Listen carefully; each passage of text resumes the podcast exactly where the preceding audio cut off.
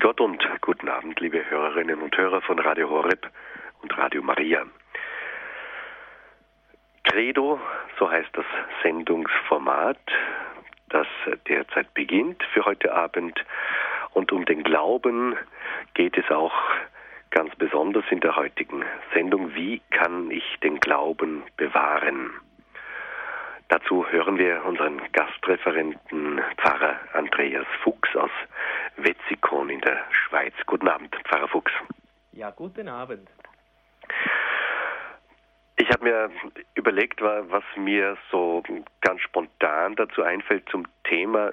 Nur eine kurze Frage im Vorweg. Wir werden sehr viel im Detail erfahren, was überhaupt der Glaube ist. Und das Ganze wird beleuchtet von, von allen möglichen Perspektiven und geht ganz in die Tiefe, was uns Menschen alle angeht, vor allem, vor allem uns Gläubige, dass wir das wieder uns ins Bewusstsein rufen, was der Glaube an sich für uns bedeutet.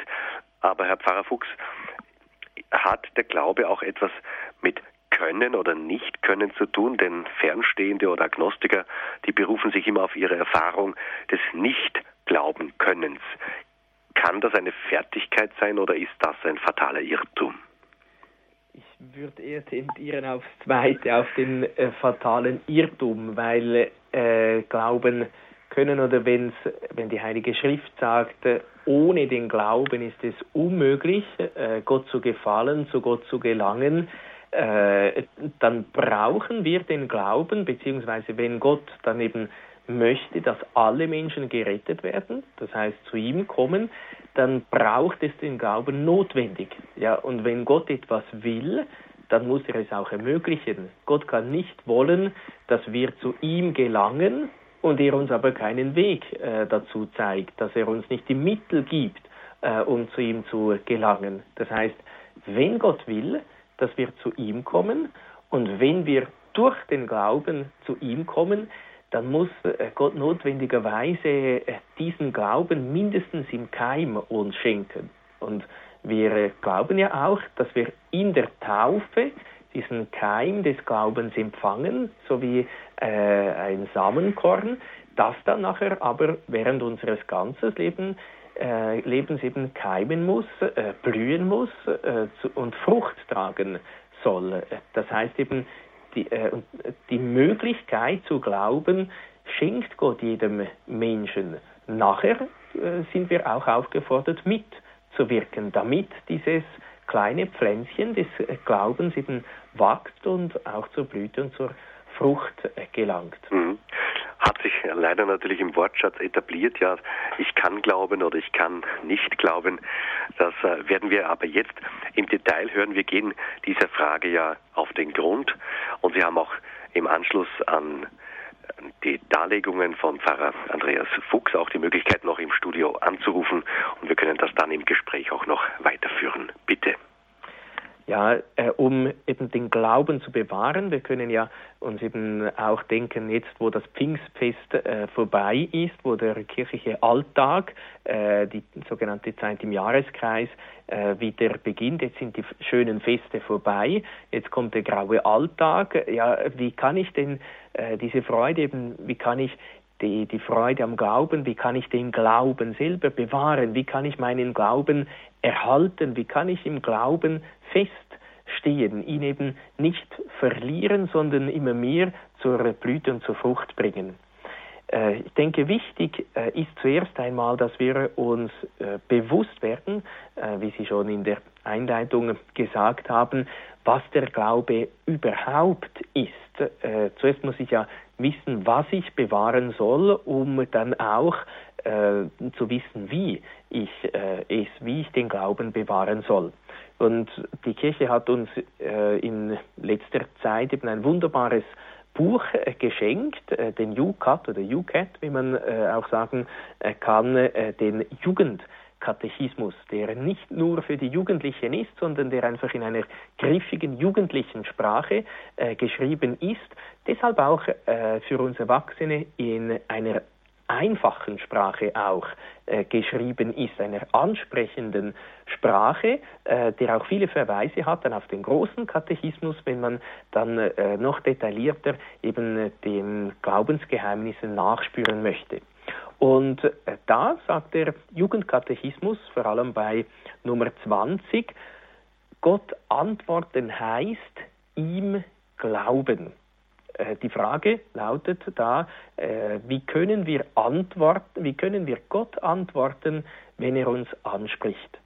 Das heißt, Gott spricht zuerst einmal, Gott ergreift Initiative, er spricht uns an, er zeigt sich, er offenbart sich, wie man auch sagt. Und wir sind gerufen, wir dürfen und wir können auch antworten. Und diese Antwort heißt eben Glauben, ihm Glauben, ihm Glauben schenken. Glauben daran schenken, dass das wahr ist, was äh, Gott sagt und dass er wirklich zu uns spricht. Nun, dann sagt der Jugendkatechismus auch, und das ist vielleicht einer auch der wichtigsten Sätze, um den Glauben zu bewahren, wer glauben will, braucht ein hörendes Herz. Wenn wir kein hörendes Herz haben, wenn wir kein offenes Herz haben, dann ist es sehr schwierig zu glauben, sehr schwierig zum Glauben zu kommen und noch viel schwieriger den Glauben zu bewahren. Warum ist das so? Und zum Glauben brauchen wir, wie der Katechismus sagt, ein hörendes Herz. Ein hörendes Herz ist ein Herz, das aufmerksam ist, ein Herz, das sich etwas sagen lässt, ein Herz, das nicht schon denkt, ich weiß es sowieso besser als die anderen und noch viel besser als der liebe Gott selber.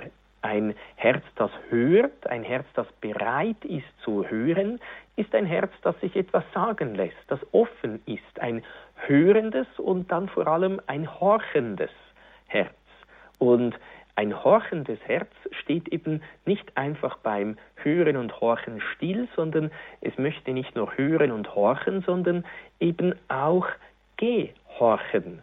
Eben im Glauben ob audiere, wie der große Katechismus sagt, heißt im Glauben gehorchen, eben Gott dieses Ohr leihen, könnte man auch sagen, offen sein für die Stimme Gottes, offen sein für das Wort Gottes und das im Glauben annehmen, im Glauben, dass Gott die Wahrheit spricht, im Glauben, dass er mich nicht betrügen kann, im Glauben, dass er mich liebt, dass er es gut mit mir meint, dass er mir etwas sagen möchte, das mir dient, das mir, wie man heute sagt, etwas bringt. Äh, und dass er eben sich selber mir schenken möchte, in Kontakt treten möchte mit mir.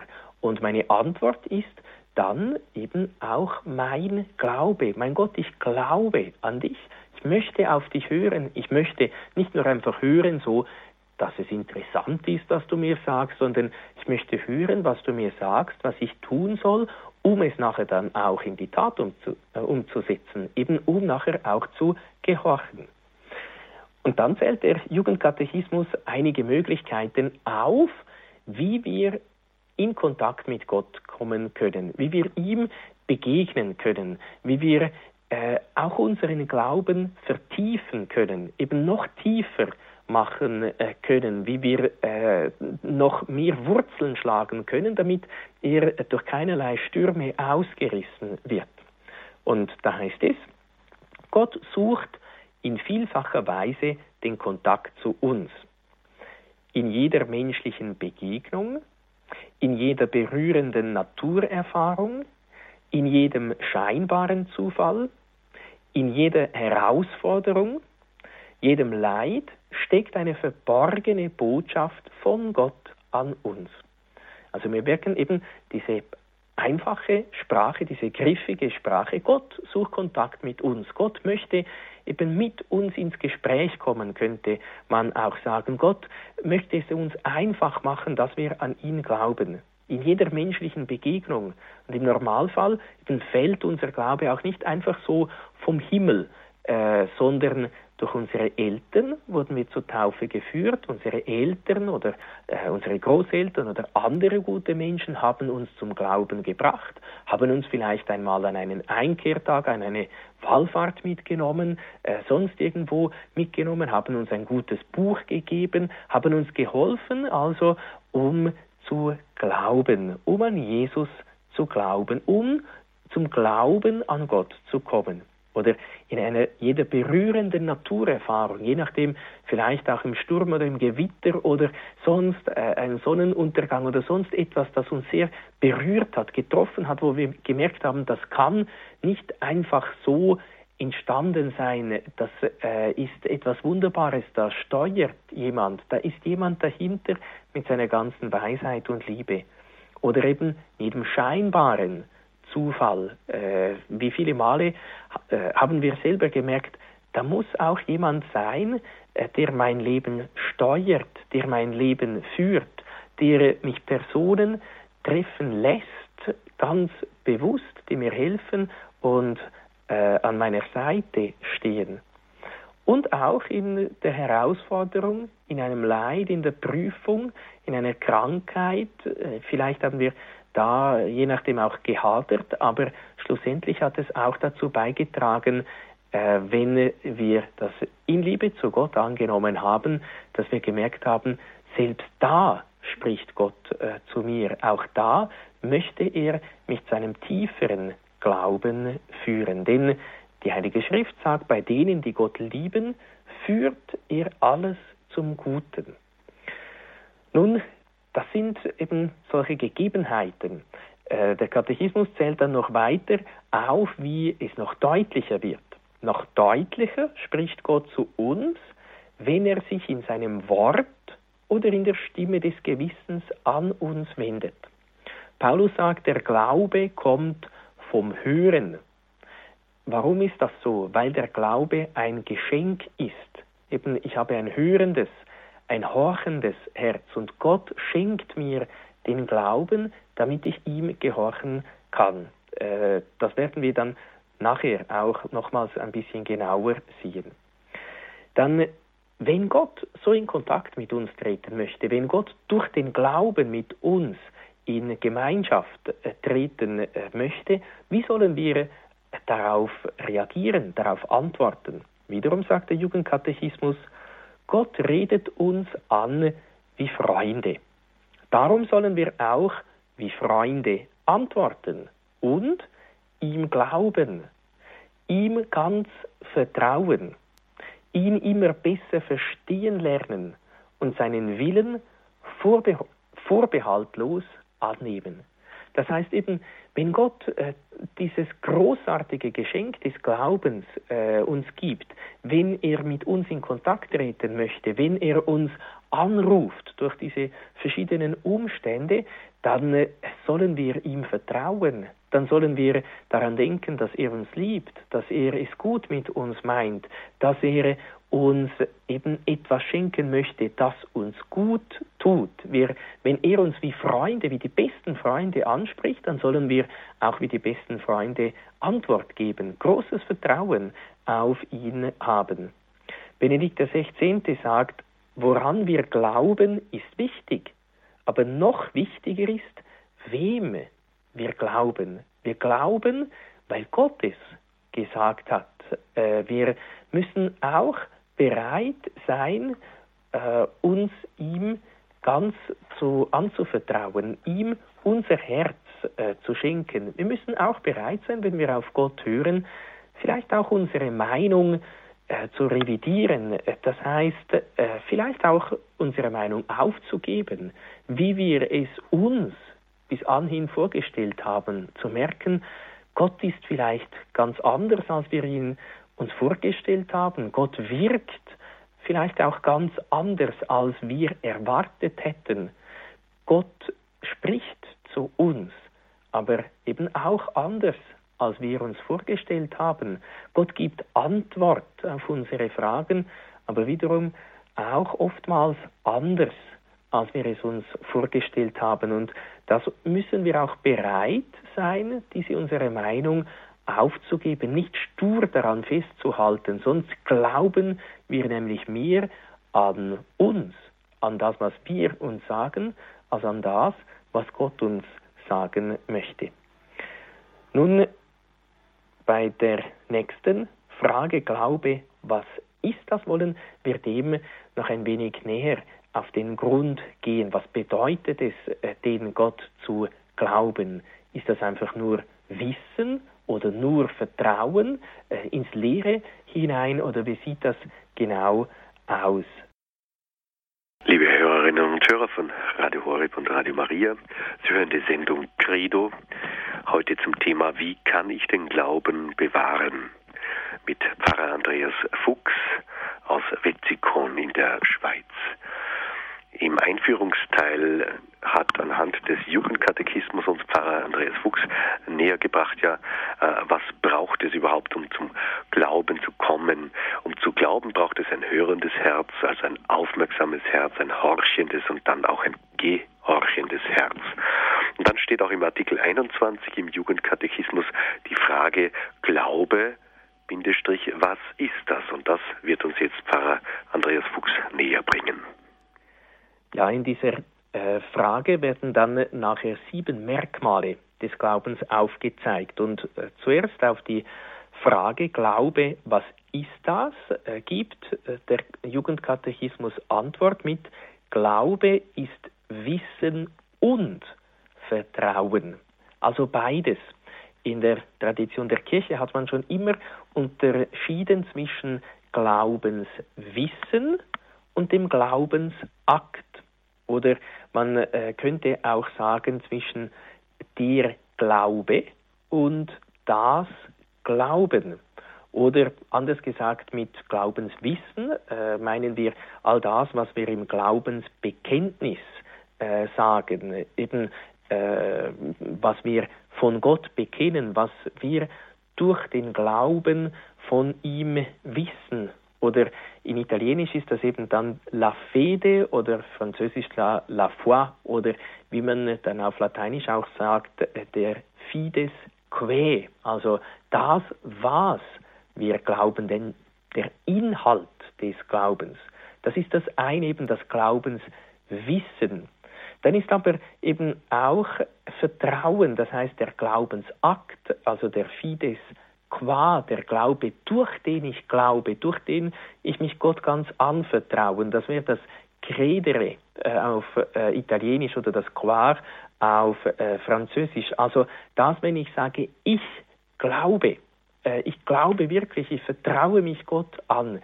Beides gehört zum vollständigen Glauben. Beides, man kann das nicht gegeneinander ausspielen. Ich kann nicht einfach sagen, ja, ich glaube, ja, aber was glaube ich denn wirklich? Eben der Glaubensinhalt, das Glaubenswissen. Ich glaube an Gott den Vater, den Allmächtigen, den Schöpfer des Himmels und der Erde. Ich glaube an Jesus Christus und so weiter. Ich glaube an den Heiligen Geist, der Glaubensinhalt. Und der Glaubensakt, äh, dass ich das nicht einfach weiß und sage, gut, das kann so sein oder das ist das, ich halte es für wahr, aber es spielt mir eigentlich keine Rolle für mein konkretes Leben. Äh, das wäre auch nur Theorie, das wäre nur Wissen. Glaube ist, wie der Jugendkatechismus sagt, ist Wissen und Vertrauen. Und dann heißt es, er hat sieben Merkmale.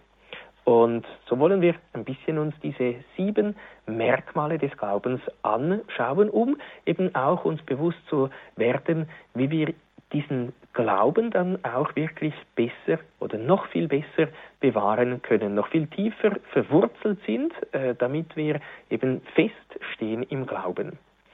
Das erste ist, der Glaube ist ein reines Geschenk Gottes, das wir erhalten, wenn wir innig darum bitten.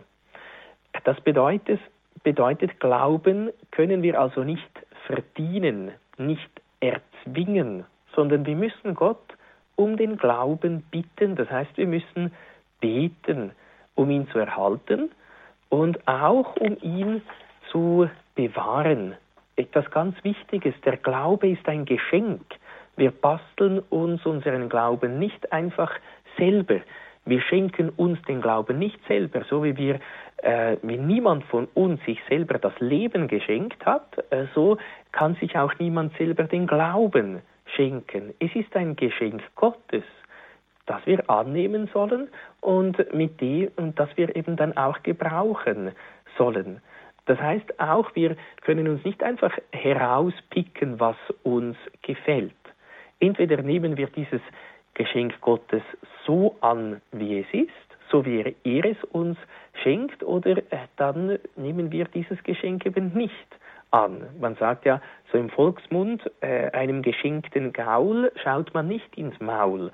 Eben man kann nicht äh, sagen, wenn jemand uns ein Geschenk von Herzen macht, ah ja, äh, das gefällt mir schon noch, aber da könntest du vielleicht noch etwas ändern. Äh, das, das tut man nicht, weil es eben ein Geschenk ist, ein Geschenk, das vom Herzen Gottes kommt, ein Geschenk, das er uns nicht einfach macht, eben er gibt uns keinen alten Gaul, äh, sondern er gibt uns eben äh, etwas immer Neues. Der, äh, er, er, gibt uns eigentlich seinen Sohn. In ihm, äh, in Jesus Christus, haben wir den Urheber, den Vollender des Glaubens. Durch ihn werden wir eins mit äh, ihm. Das ist das Erste. Also der Glaube ist ein Geschenk.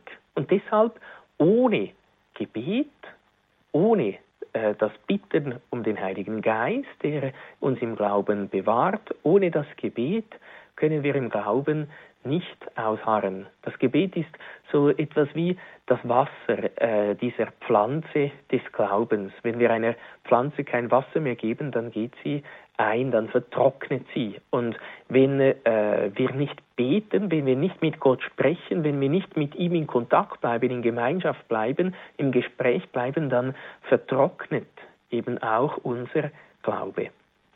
Dann der zweite Aspekt oder äh, der, das zweite Merkmal des Glaubens.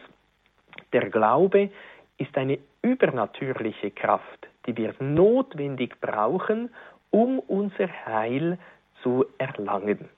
Da gibt es verschiedene Punkte. Einerseits der Glaube ist übernatürlich. Das heißt, es geht beim Glauben nicht einfach so um ein Gefühl oder um eine Atmosphäre, um etwas, das wir uns selber zusammenbasteln würden, das wir uns selber geben. Eben wie wir auch vorhin äh, gesehen haben, es ist ein Geschenk. Es geht auch noch nicht beim Glauben um irgend so eine Psychologie oder Lebenshilfe oder ähnliches. Äh, also, dass man sagt, ja gut, der Glaube, äh, der hilft mir noch, wenn ich glaube, dann äh, kann ich äh, die Prüfungen besser äh, bestehen in der Schule. Oder wenn ich glaube, äh, dann bin ich nachher äh, ruhiger am Arbeitsplatz. Diese Wirkung kann der Glaube auch haben, aber nicht das ist der Glaube, nicht das ist das Wesentliche äh, des Glaubens, sondern der Glaube ist eine übernatürliche Kraft, etwas, das mir eben die Augen für das Übernatürliche auftut.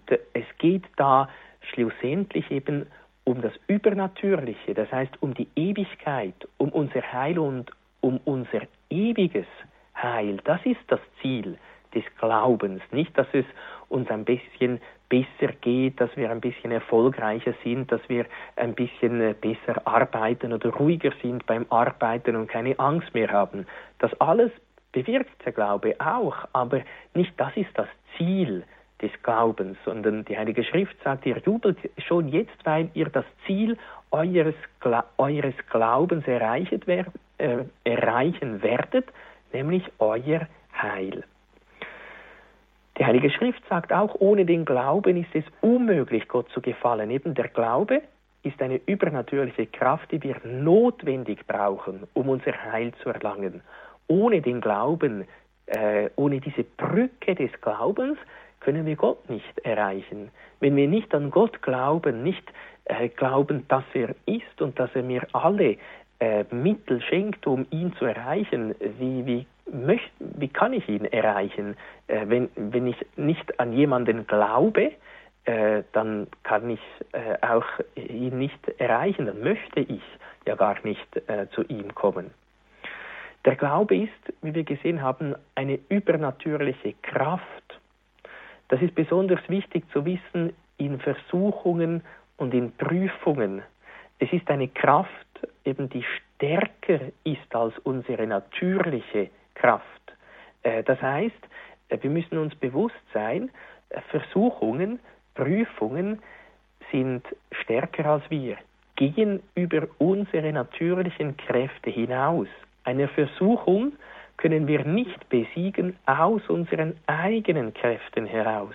Jesus sagt es ganz klar, ohne mich könnt ihr nichts tun. Das ist sehr wichtig, dass wir uns dessen bewusst sind. Ohne den Glauben können wir die Schwierigkeiten, die Hindernisse, die Widerwärtigkeiten, die Versuchungen und Prüfungen in unserem Alltag nicht überwinden. Es, ist ein, es wäre ein zu großes Hindernis, wenn vor uns eben ein Hindernis steht. Man sagt ja auch eben, es ist wie ein Berg vor mir oder wie, wie der Esel am Berg steht. Ja, der arme Esel, der sieht nicht, äh, wie er über diesen Berg hinüberkommen kann. Und wenn wir nur auf unsere Kräfte vertrauen, äh, dann sind wir wirklich wie der Esel am Berg, äh, der kraftlos ist, der verzweifelt, wenn er da nach oben schaut. In der Kraft des Glaubens, eben in dieser übernatürlichen Kraft des Glaubens, vertrauen wir auf Gott, dass er uns alle notwendigen Mittel schenken wird, damit wir auch diesen Berg überwinden können. Eben der Glaube versetzt Berge auch in diesem Sinn. Er versetzt die Berge der Schwierigkeiten in unserem Leben, oftmals auch äh, die nur in unserem Kopf existieren, aber die dann wirklich ein Hindernis sind. Und die schafft diese übernatürliche Kraft eben auch weg. Dann das dritte Merkmal, der Glaube erfordert den freien Willen und den klaren Verstand des Menschen, wenn er sich auf die göttliche Einladung einlässt. Also der Glaube ist freiwillig, aus freiem Willen. Das heißt, es gibt keinen Glauben äh, mit Zwang. Äh, es gibt keinen Glauben, der nicht freiwillig wäre. Eine Ehe aus Zwang gibt es nicht. Das heißt, sie ist nicht gültig. Wenn jemand gezwungen wird zu heiraten, äh, dann kommt das Eheband, das Sakrament der Ehe nicht zustande. Und so gibt es ein Glaube aus Zwang eben auch nicht, weil der Glaube die freie Antwort des Menschen auf die Offenbarung Gottes ist. Der Glaube erfordert den freien Willen und den klaren Verstand des Menschen. Der Glaube ist nicht unvernünftig, gegen den Verstand, gegen die Vernunft. Äh, der heilige Thomas von Aquin sagt sehr schön, ich würde nicht glauben, wenn ich nicht einsehen würde, dass es vernünftig ist zu glauben. Oder der heilige Anselm sagt, ich glaube, um zu verstehen. Also es gibt keinen Widerspruch zwischen Glaube und Vernunft, zwischen Glaube und Wissenschaft, so sagt sogar Max Planck, der Begründer der Quantentheorie. Zwischen Gott und Naturwissenschaft finden wir nirgends einen Widerspruch. Sie schließen sich nicht aus, wie heute manche glauben und fürchten, sie ergänzen und bedingen einander. Ganz kurz und einfach gesagt, weil beide ein Geschenk äh, Gottes sind. Der Verstand ist ein Geschenk Gottes und der Glaube ist ein Geschenk Gottes. Ja, wenn beides äh, seinen Ursprung in Gott hat, dann kann es da keinen Widerspruch geben, sonst müsste es in äh, Gott selber einen Widerspruch geben und das geht eben nicht. Nun, dann viertens, der Glaube ist absolut gewiss, weil Jesus dafür bürgt. Das heißt, wenn wir glauben, glauben wir nicht, weil äh, der, ähm, der Mensch das so genial ausgedacht hätte oder aus irgendeinem anderen Grund, weil das irgendwie so, so genial aussieht oder so logisch ist oder, oder sonst irgend aus einem Grund, sondern wir glauben, weil Jesus uns den Glauben geschenkt hat, weil er uns das Wort Gottes geschenkt hat. Bestimmt, der Glaube ist natürlich in sich schon auch genial und in sich stimmig. Er ist eben nicht gegen die Vernunft. Äh, er geht über die Vernunft hinaus, aber er ist nicht widersprüchlich oder widersinnig. Das sicher nicht. Aber wir glauben äh, nicht einfach eben der Beweggrund ist nicht, weil er unserer natürlichen Vernunft wahr und einleuchtend erscheinen würde, sondern wegen der Autorität Gottes, weil Gott es uns gesagt hat, weil Jesus es uns offenbart hat, weil er es gesagt hat. Deshalb glauben wir, dass es wahr, dass es wahr ist. So wie Petrus auch sagt, ja, Herr, äh, zu wem sollen wir gehen? Du allein hast Worte des ewigen Lebens, weil du es sagst. Deshalb tue ich es, weil du es uns so offenbart, offenbart hast. Deshalb glaube ich, dass es wirklich so ist. Dann fünftens, das fünfte Merkmal äh, des Glaubens, auch wiederum wichtig dann, äh, um den Glauben zu bewahren. Der Glaube ist unvollständig, solange er nicht in der Liebe wirksam ist. Wir wissen vom Jakobusbrief, äh, wo es ganz klar steht, der Glaube ohne die Werke ist tot. Und selbst auch äh, Paulus sagt in seinem Korintherbrief im Hohelied der Liebe, dass wir bestimmt auch erkennen, eben die Liebe ist langmütig, gütig, geduldig und so weiter, sagt er vorher ja auch, wenn ich alle Glaubenskraft besäße, wenn ich Berge versetzen könnte, wenn ich meinem Leib, äh, den, äh, meinen Leib dem Feuer übergebe und erzählt noch verschiedene solche Dinge auf, als eben wenn ich alle Wunder äh, wirken könnte, prophetisches äh, Reden hätte und so weiter, hätte aber die Liebe nicht, nützte es mir nichts, wäre das nichts wert. Der Glaube äh, vervollständigt sich in der Liebe. Das heißt eben, wer ein hörendes Wort hat, äh, ein hörendes Ohr hat, ein hörendes Herz hat, äh, der hat, wenn es wirklich hörend ist, eben ein horchendes und gehorchendes Herz. Hören bedeutet nicht nur hören, um zu vergessen, sondern hören, um zu befolgen, horchen, um zu gehorchen. Dann kommt das Hören wirklich eben zur Vollendung, zur Erfüllung. Wenn die Mutter den Kindern etwas sagt, dann sagt sie es nicht einfach, um eine Information durchzugeben und den Kindern zu sagen, ja gut, wenn ich euch jetzt sage, ihr sollt still sein oder ihr sollt zu Bett gehen, dann könnt ihr jetzt, sag's euch einfach, dass ihr es wisst, äh, aber ihr könnt machen, was ihr wollt. Nein, wenn die Mutter etwas sagt, dann möchte sie, dass die Kinder hören, horchen und gehorchen. Wenn Gott uns etwas sagt, dann möchte er eben auch, dass wir hören, horchen und gehorchen. Deshalb, der Glaube bleibt unvoll, unvollständig. Er kommt nicht zur Vollendung, nicht zur Vollkommenheit, solange er nicht in der Liebe wirksam ist. Also Glaube, Hoffnung und Liebe gehören äh, zusammen. Äh, das, das ist eine Dreiheit, die eben auch Paulus andeutet im ersten äh, Korintherbrief äh, beim Hohen Lied der Liebe im 13. Kapitel. Glaube, Hoffnung und Liebe, die gehören zusammen. Die Liebe ist am größten, aber sie fußt auf den Glauben und äh, von Gott her erhofft man alle Mittel, damit sie zur Vollendung kommt. Wie die, äh, der Glaube jetzt zur Vollendung kommt, möchten wir im sechsten Kapitel äh, auch anschauen, äh, wie der Glaube wachsen kann, eben wie unser Glaube sich auch äh, immer mehr erhalten kann, äh, wie wir ihn vertiefen und bewahren können. Wie kann ich den Glauben bewahren? Ist heute das Thema bei Credo. Es spricht Pfarrer Andreas Fuchs zum Thema. Er ist Pfarrer in Wetzikon in der Schweiz. Und anhand des Jugendkatechismus sind eben sieben Merkmale über den Glauben, für den Glauben angeführt. Glaube, was ist das? Und Pfarrer Andreas Fuchs ist zuvor im, beim Punkt 5 angelangt. Wir setzen jetzt mit dem sechsten Merkmalpunkt fort. Ja, da heißt es beim Jugendkatechismus, der Glaube wächst, wenn wir immer besser auf Gottes Wort hören und durch das Gebet in lebendigem Austausch mit ihm stehen.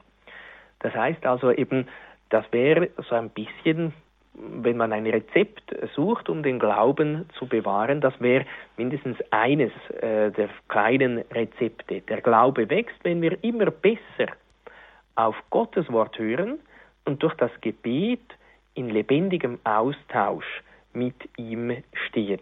Eben, wir sollen immer besser auf Gottes Wort hören. Äh, warum gerade auf Gottes Wort hören? Weil der Glaube vom Hören kommt, so sagt die Heilige Schrift.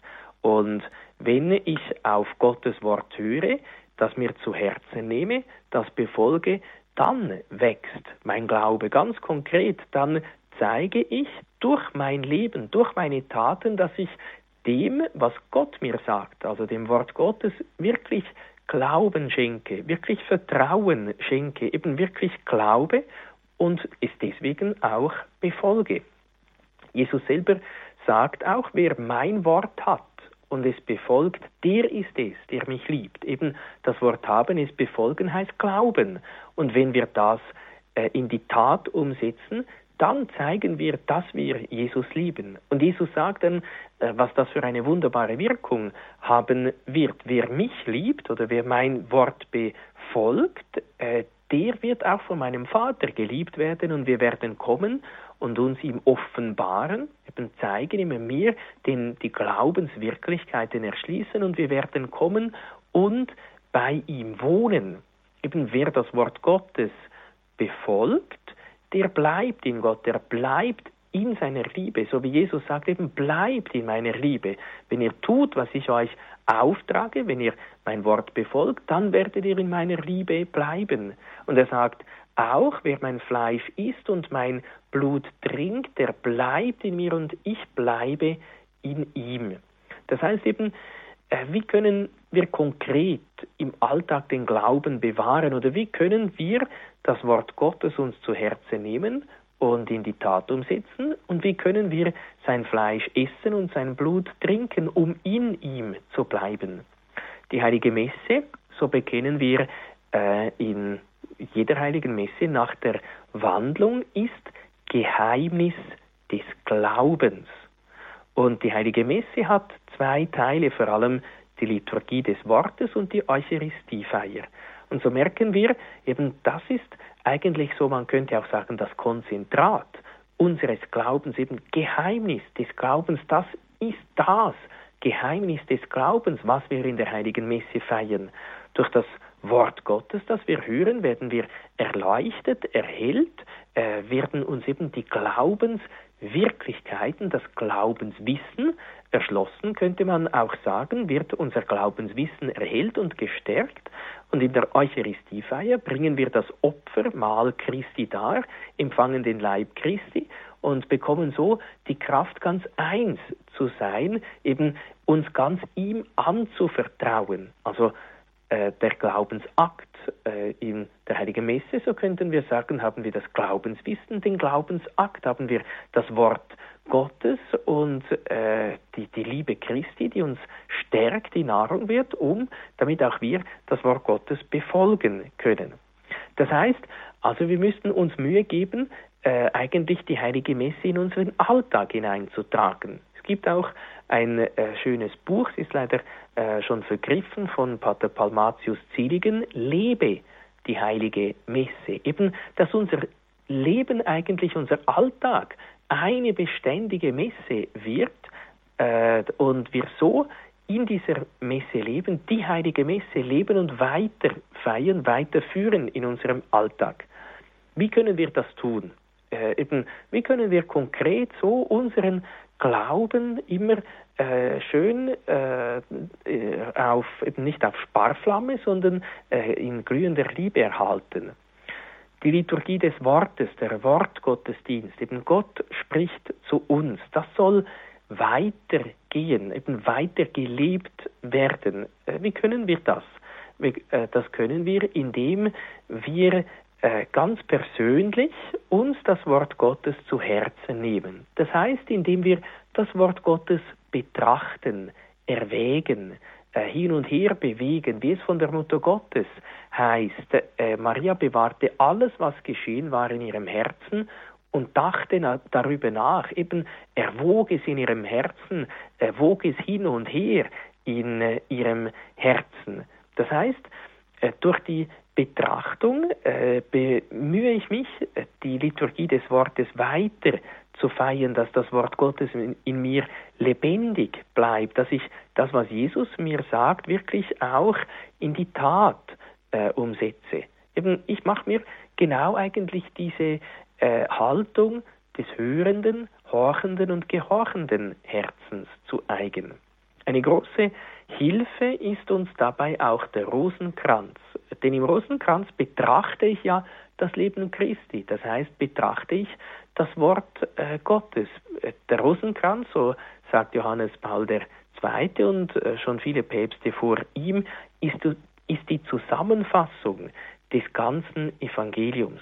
Das heißt eben, wenn wir das Wort Gottes weiterführen möchten, wenn wir das Wort Gottes lebendig erhalten möchten, das Wort Gottes, das unseren Glauben nährt, dann sollen wir betrachten, dann sollen wir den Rosenkranz beten, dann sollen wir betrachtende Menschen werden. Menschen, die äh, einen vertrauten Umgang im Alltag mit dem Wort Gottes pflegen, die es immer und immer wieder lesen, immer und immer wieder erwägen äh, und in Betrachtung ziehen, immer wieder eben äh, so äh, auf das Wort Gottes hören und es, es uns zu Herzen nehmen und es befolgen.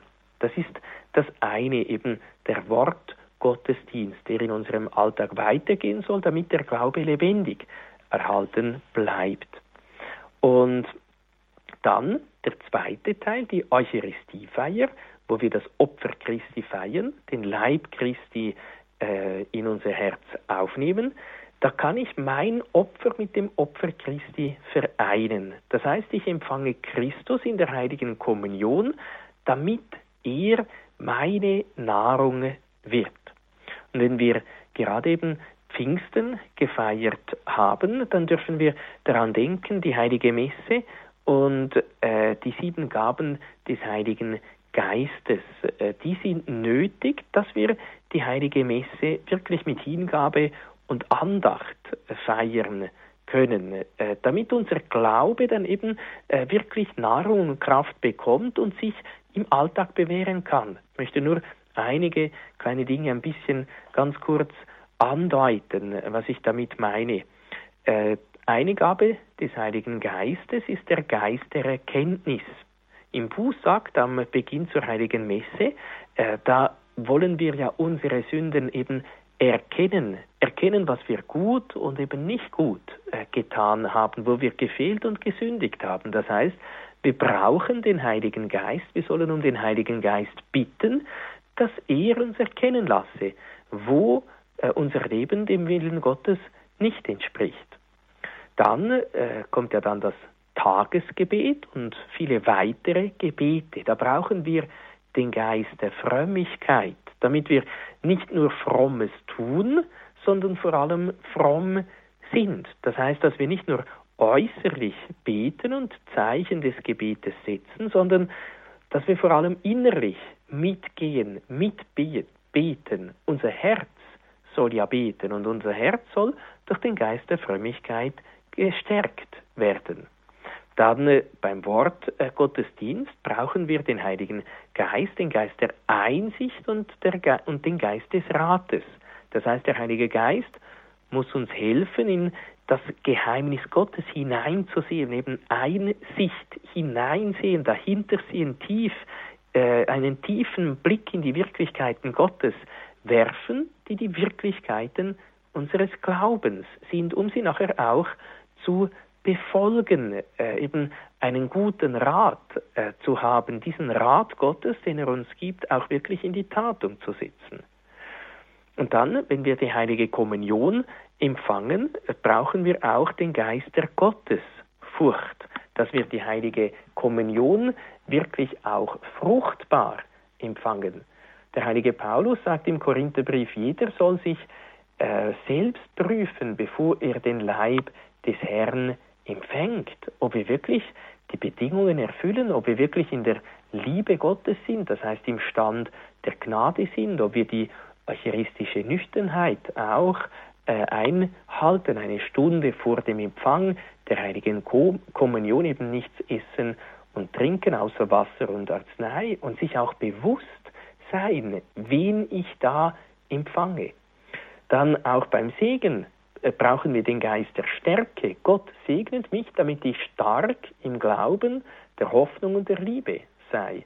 Und schlussendlich auch beim Geht hin in Frieden, bei der Sendung, äh, brauchen wir den Geist der Weisheit. Weise sein äh, heißt Freude haben an Gott, Freude haben am Glauben, Freude haben an Christus, am Christus, dem gekreuzigten und auferstandenen, Freude haben äh, daran, äh, dass Gott mich ernst nimmt und mich vielleicht auch prüft, Freude haben, so meinen Glauben zu äh, bezeugen zu können. Also wir sehen eben wiederum, ohne äh, das Geschenk Gottes, ohne die Hilfe Gottes, ohne die Gabe Gottes, ohne den Heiligen Geist, äh, ohne dieses Geschenk Gottes können wir den Glauben nicht leben. Das heißt eben, wir müssen betrachten, wir müssen beten, wir müssen Gott um Hilfe bitten, äh, sonst trocknet unser Glaube mit der Zeit aus.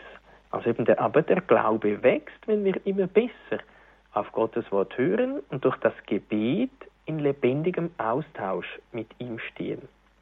Und schlussendlich noch das siebte Merkmal, Merkmal des Glaubens gemäß dem Jugendkatechismus. Der Glaube gibt uns jetzt schon einen Vorgeschmack auf die Freude des Himmels. Der Himmel ist äh, mit Gott sein, ein Sein mit Gott.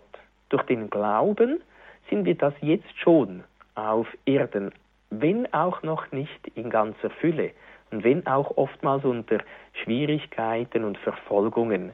Die Eucharistie ist schon das Unterpfand der kommenden Herrlichkeit, weil wir in der Eucharistie eben, wie wir gesehen haben, ganz eins werden mit Gott, eben den Himmel eigentlich schon in unseren Herzen tragen, wie der heilige Pfarrer von Ars gesagt hat. Und so dürfen wir eben auch Freude daran haben, wir haben den Glauben als Geschenk bekommen.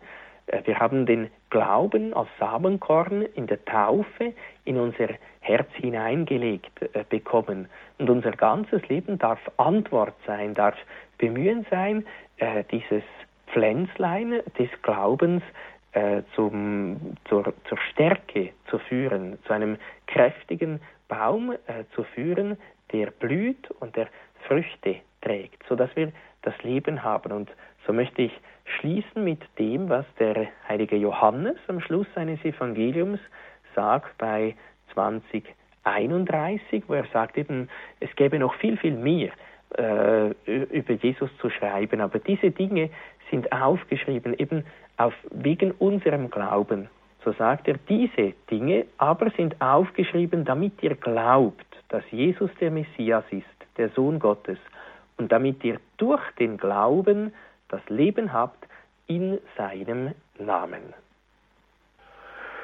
Heute bei Credo hat Pfarrer Andreas Fuchs aus Wetzikon in der Schweiz über das Thema gesprochen, wie kann ich den Glauben bewahren? Anhand des Jugendkatechismus hat uns Pfarrer Fuchs nähergebracht die sieben Merkmale des Glaubens, Gleich ein Hinweis, das können Sie auch natürlich nachlesen im Jugendkatechismus. Bis zur ersten Anruferin oder Anrufer ähm, möchte ich eine Frage stellen, Pfarrer Fuchs. Äh, dieses Thema mit dem mit der Vernunft, dass Glauben und Vernunft ja kein Widerspruch sind. Äh, gerade Johannes Paul II. hat ähm, in seinen Enzykliken immer wieder darauf äh, Bezug genommen. Und es gibt ja große Heilige, die, die das ja auch in, in ihren ähm, theologischen Überlegungen ähm, ausführlich beschrieben haben. Und trotzdem hat sich heute so etwas breit gemacht, so sozusagen ein populärwissenschaftlicher Zweig, der, der so ein bisschen hineindrängt in die Öffentlichkeit. Naja, also wer heute noch glaubt, der ist nicht mehr ganz bei Trost. Ist das ähm, eine, eine größere äh, Angelegenheit, ähm, der wir entgegentreten müssen, wir als gläubige Christen, und, oder werden wir da einen heftigen Gegenwind vermehrt spüren in Zukunft?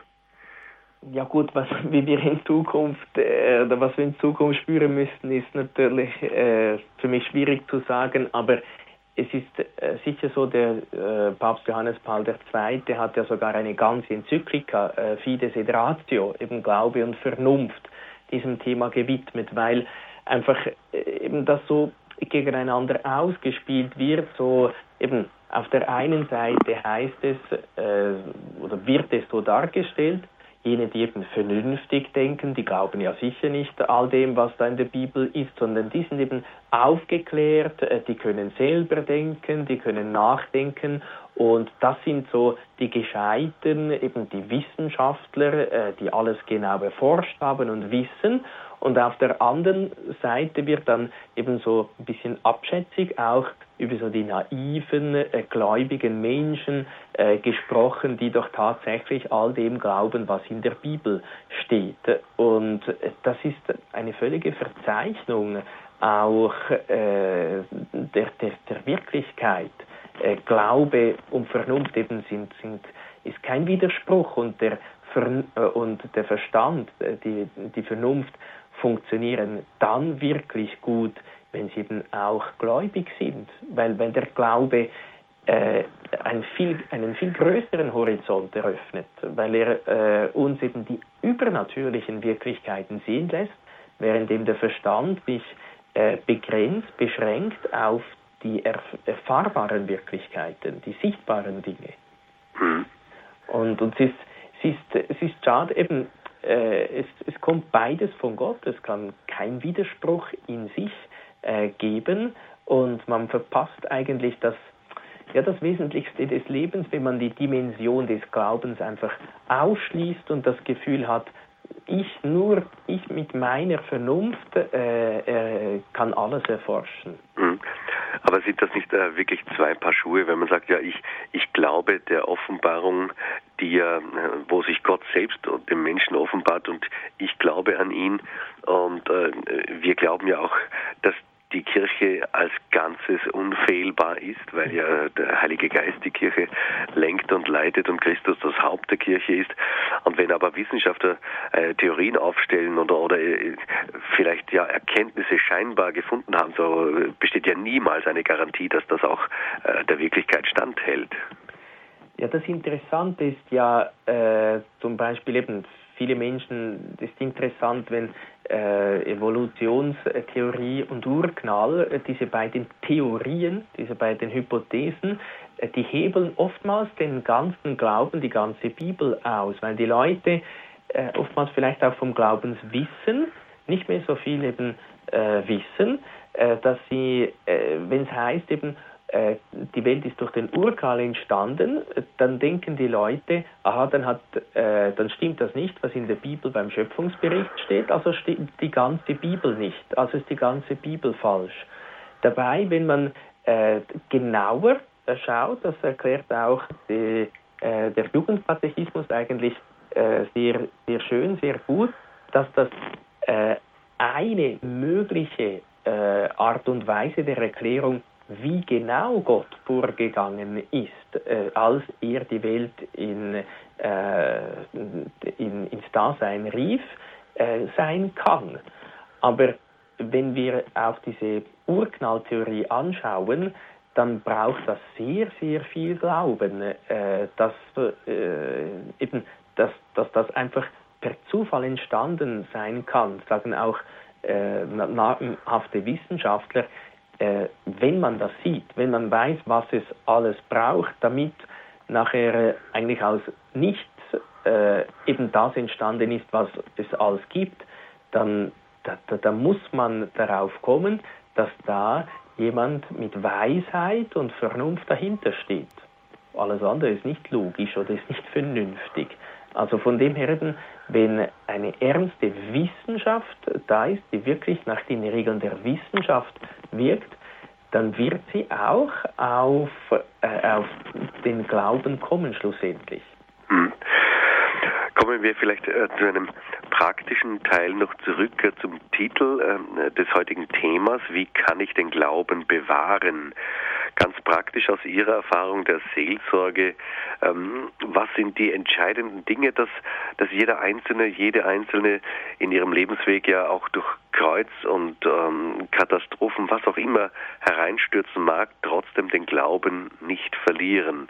Sie haben es sicher schon genannt, natürlich das Gebet an erster Stelle, aber was geben Sie den Leuten so als, als ähm, Wegzehrung mit? Ich würde sagen, das habe ich ja ganz am Anfang auch erwähnt, eben vielleicht eines der wichtigsten äh, Sätze hier äh, zu diesem Thema. um zu glauben, braucht es ein hörendes Herz. Oder wie der Jugendkatechismus sagt, wer glauben will, braucht ein hörendes Herz. Warum betone ich das so? Ein hörendes Herz ist ein demütiges Herz. Äh, eines, das sich etwas sagen lässt.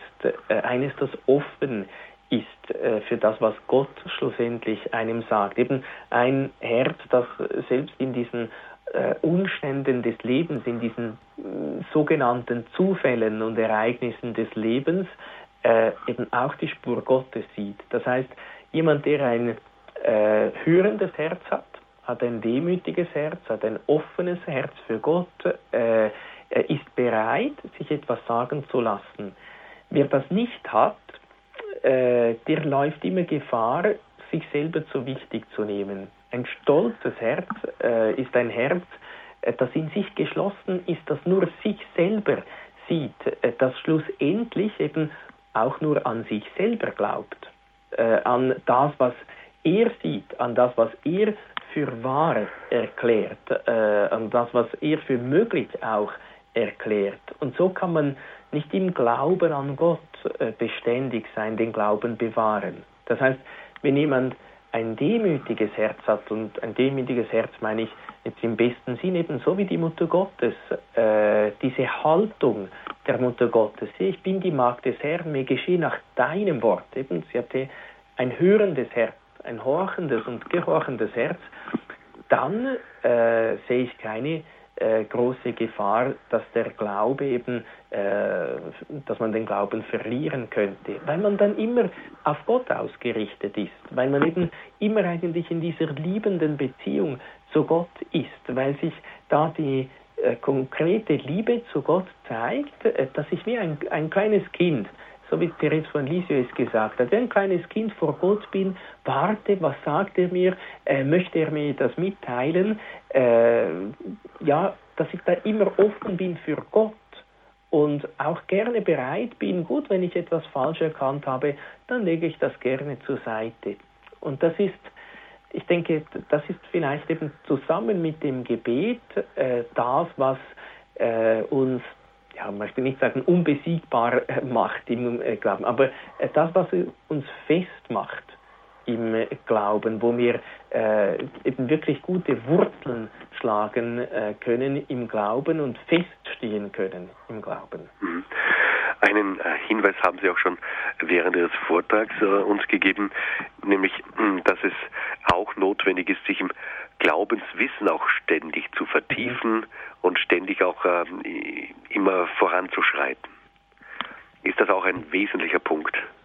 Ja, ist, das ist auch wichtig, eben, dass der, wenn, wenn ich über meinen Glauben keinen, keine Auskunft geben kann, dann, wenn ich eben auch kein Glaubenswissen habe, äh, dann vertraue ich. Ja gut, aber worauf vertraue ich dann? Also, und der äh, der Papst sagt eben auch den Jugendlichen da in seinem Vorwort vom Jugendkatechismus eben studiert den Glauben äh, bis ins Detail oder eben ihr müsst ihn wirklich gut kennen, noch besser kennen als äh, eure Eltern und eure Großeltern, sondern eben so wie jeder Spezialist äh, im Berufsleben wirklich die Materie gut kennt, so sollt auch ihr äh, die Materie des Glaubens gut kennen. Und deshalb können wir uns ja glücklich schätzen in unserer Zeit, wo wir so viele Hilfen haben, den eben jetzt diesen Jugendkatechismus, dann auch den großen Katechismus der katholischen Kirche, wo wirklich dasteht, äh, was die Kirche glaubt. Nicht irgendeine Privatmeinung, sondern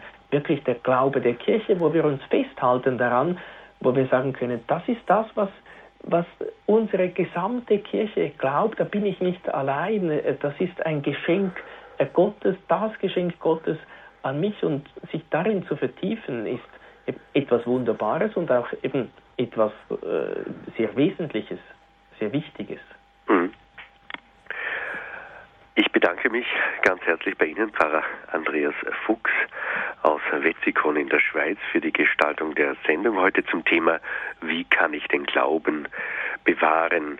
Zusammenfassend vielleicht am Schluss noch einmal in diesen Satz, auch nach den sieben Merkmalen, die Pfarrer Fuchs uns dargelegt hat aus dem Jugendkatechismus. Um zu glauben, braucht es ein hörendes Herz, also ein aufmerksames Herz, ein horchendes und dann auch ein gehorchendes Herz. Das fasst heute das Thema wunderbar zusammen und am Ende der Sendezeit bitte ich Sie, Pfarrer Andreas Fuchs, dass Sie uns auch Ihren priesterlichen Segen erteilen und uns stärken für den weiteren Weg.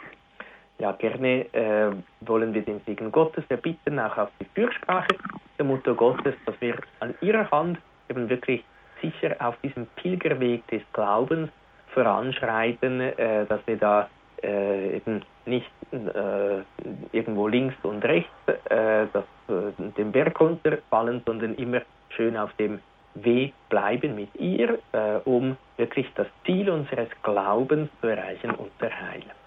Der Herr sei mit euch. Und mit deinem Geiste. Auf die Fürsprache der seligen Jungfrau und Gottesmutter Maria segne, begleite, behüte und mache euch fest im Glauben, in der Hoffnung und in der Liebe der allmächtige Gott, der Vater und der Sohn und der Heilige Geist. Amen.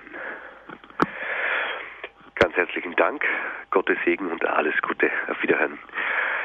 Ich bedanke mich auch bei Ihnen, liebe Hörerinnen und Hörer, fürs Dabeisein heute bei Credo und damit gebe ich zurück ins Studio nach München.